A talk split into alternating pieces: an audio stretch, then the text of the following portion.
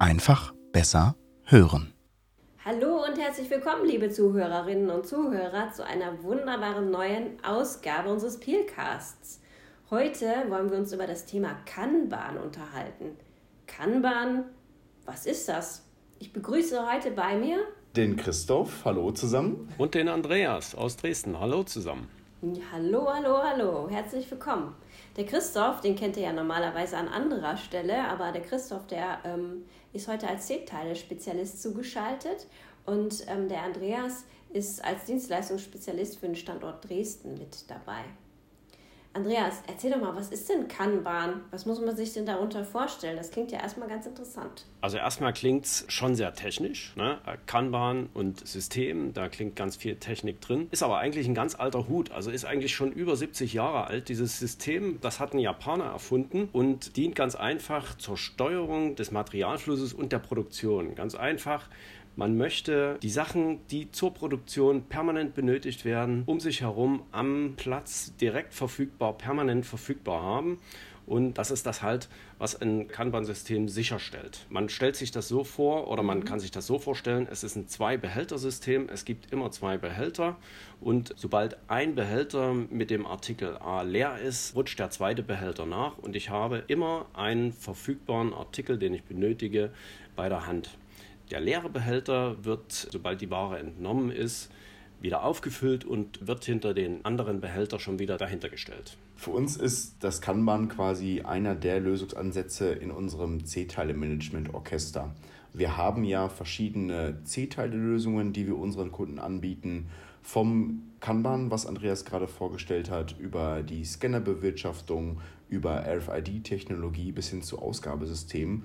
Und das Kanban ist eben ja mit so die klassischste Lösung tatsächlich, die wir unseren Kunden anbieten und die auch in Dresden ja tagtäglich gelebt und durchgeführt wird. Also Dresden ist sozusagen der Vorreiter mit dem meisten Kanban-System bei Kunden oder wie muss ich mir das vorstellen? So kann man sich das durchaus schon vorstellen. Genau. Also wir haben, kann man schon sagen, eine jahrelange Erfahrung da drin. Wir haben mehrere Kunden, die wir mit unseren Kanban-Systemen unterstützen, ihre Prozesse beschleunigen bzw. Prozesse auch verschlanken, indem wir ganz einfach ganz viel Arbeit abnehmen. Dadurch, dass sich der Kunde über nichts mehr Gedanken machen muss bezüglich seiner Materialverfügbarkeit, kann er sich auf seine Kernsachen konzentrieren, auf seine Produktion, muss sich keine Gedanken machen, ob dieser Artikel denn denn überhaupt noch da ist und wenn er nicht mehr da ist, wie lange er braucht, bis er wieder da ist, sondern dieser Artikel ist immer verfügbar. Ne? Also ein ganz großer Pluspunkt und wir können bei uns wirklich sagen, dass wir wie Christoph das schon gesagt hat, aus diesem Orchester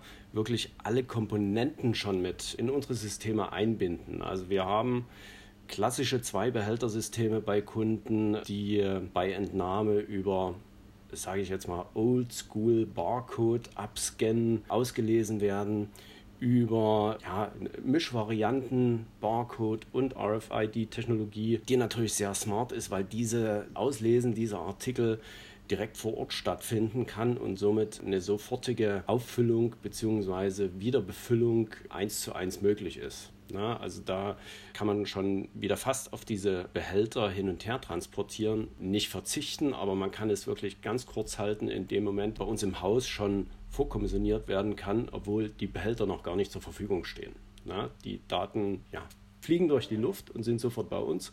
Und natürlich auch Ausgabesysteme spielen da auch eine Rolle. Ne? Eine, für eine permanente Verfügbarkeit gerade hochpreisiger Werkzeuge oder auch hochpreisiger C-Teile bis hin auch zu permanent verfügbar zu habenden PSA-Artikeln.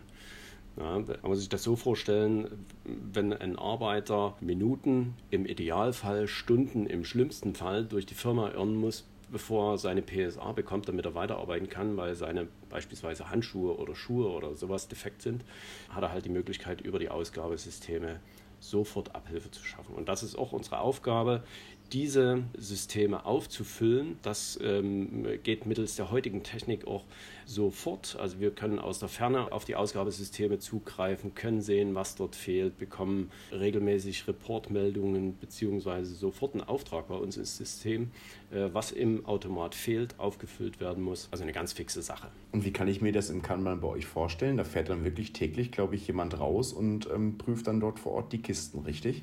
Also wir haben unterschiedliche Systeme bei verschiedenen Kunden im Einsatz. Das richtet sich immer so ein bisschen danach, was ist es für Ware, die dort liegt. Beispielsweise Befestigungstechnik ist bei einem Kunden so dimensioniert, dass wir einmal in der Woche dort eine Kontrolle machen und die Behälter austauschen. Einfach von der Behältergröße, darüber kann man das steuern und dem Inhalt, was sich in so einem Behälter befindet. Wir haben aber auch Kunden, wo wir zweimal in der Woche die Kontrollen durchführen. Und da ist es wirklich so, wir fahren zum Kunden. In der Regel ist das ein bestimmter Bereich, wo dieses Kanban-System steht. Ist meistens auch immer relativ zentral im Produktionsbereich, dass so viele Mitarbeiter wie möglich eben auf diesen Kanban-Punkt zugreifen können mit kurzen Wegen. Und dort wird zum einen von uns die Kontrolle durchgeführt, was muss neu aufgefüllt werden, und auch gleichzeitig das, was aufgefüllt wird, auch wieder in das Regal oder Schrank oder Automat, wie auch immer, wieder aufgefüllt. So ist es halt ein Kreislauf. Ne? In dem Moment, wo ich einen leeren Behälter schon wieder rausnehme, wird dieser sofort gescannt bzw. wird der RFID-Tag ausgelesen und ich kann diesen einzelnen Artikel oder gesammelt, wenn ich mit meiner Runde fertig bin, das sofort hier ins Haus schicken und sofort wird der Auftrag ausgelöst, was bei dem Kunden wieder aufgefüllt werden muss. Klingt super, super interessant. Da geht einem ja so richtig das Prozessherz auf, sowohl auf Kundenseite als auch bei uns intern, weil es einfach so schlank und digitalisiert ist. Und der Kunde kauft ja dann sozusagen bei Peel nicht mehr die Teile an sich, sondern wirklich eigentlich mehr so die Dienstleistung bzw. die Sicherheit, dass seine Teile vor Ort gar nicht mehr leer gehen und er sich nicht darum kümmern braucht. Genau. Ja, und das zu jeder Zeit. Ne? So wie ich das richtig verstanden habe, ist es egal, ob ich nachts um, um 12 Uhr in der Nachtschicht was brauche oder dann halt tagsüber. Hm. Und ich brauche keinen, der mir das rausgibt, sondern das geht alles automatisch. Das ist natürlich sehr interessant. Wie wird das Ganze für den Kunden dann abgerechnet? Vielleicht auch noch eine interessante Info. Von der kaufmännischen Seite ist es wirklich so, also es gibt Abrechnungsmöglichkeiten pro Vorgang, was natürlich ein relativ hoher Aufwand ist.